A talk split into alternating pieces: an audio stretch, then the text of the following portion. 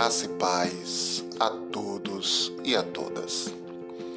O livro de Atos dos Apóstolos, capítulo 1, do verso 6 até o verso 8, diz assim: Então os que estavam reunidos lhe perguntaram: Senhor, é neste tempo que vais restaurar o reino de Israel?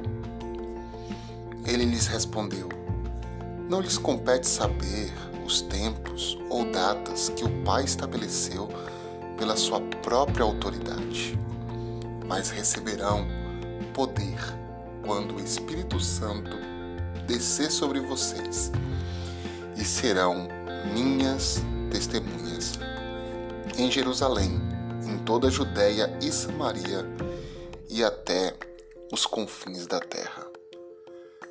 É interessante que, na atual situação em que passamos, muitos de nós estejamos preocupados com as interpretações do fim dos tempos. Queremos prever, queremos saber e anunciar quando virá a destruição do mundo, quando virá os últimos dias. Esses assuntos sempre despertaram o nosso interesse, até porque? Na nossa vida cristã, esperamos ansiosamente o retorno de Cristo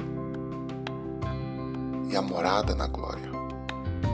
Porém, como cristãos, as Sagradas Escrituras nos instruem que essa não deve ser a nossa principal preocupação. Quando lemos esses livros de Atos, capítulo 1, percebemos que esta nossa preocupação, que de quando será o fim, é uma preocupação que é secundária diante de nossa principal missão. Aqui é nos alertado que nós estamos nesta terra para sermos testemunhas de Cristo através da obra do Espírito Santo. Nossa missão não é ser um lembrete do mundo sobre o quanto esse mundo está para o fim, mas nossa missão é ser uma luz neste mundo para que eles conheçam o amor, a salvação e a mensagem de Cristo. Devemos ser a mensagem de paz, de esperança, de amor, de cuidado, de ajuda. Essa é a nossa missão. Devemos ser um acalento para aqueles que sofrem, um refrigério para aqueles que estão desesperados uma calmaria para aqueles que estão atribulados. Quando entendemos o nosso papel de cristão, nós entendemos que somos imagem e semelhança do Cristo. Ao olhar o Cristo nos evangelhos, percebemos que ele não estava preocupado com o fim dos tempos, mas preocupado em ser a diferença na vida das pessoas.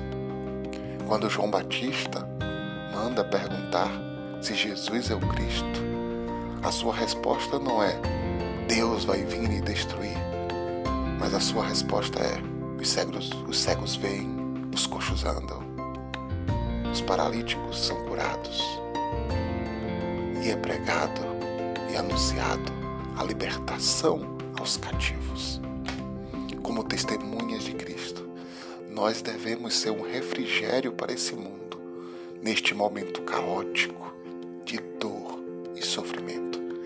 Devemos refletir Cristo que cura, que salva, que liberta os cativos, que refrigera a alma. O Cristo que diz: Vinde a mim, todos os cansados e aflitos, que eu vos aliviarei. Nós devemos ser uma ponte entre esta humanidade que se encontra desesperançosa com um Deus que sempre nos dá esperança. Oremos ao Senhor. Santo Deus, Pai eterno, Deus bondoso e benigno, nos ajuda e nos ensina, Pai, a sermos luz para este mundo. Eu sei que o momento em que nós vivemos, muitas vezes nós também estamos desesperados e aflitos, mas temos uma esperança em Ti.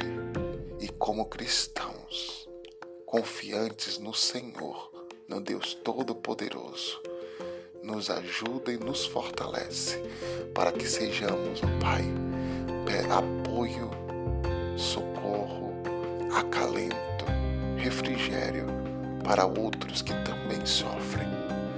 Deus, que venhamos refletir a Ti nesses dias sombrios e cumprirmos a nossa missão de sermos a Tua testemunha. Grandioso Deus, é o que te pedimos, em nome de Jesus. Amém.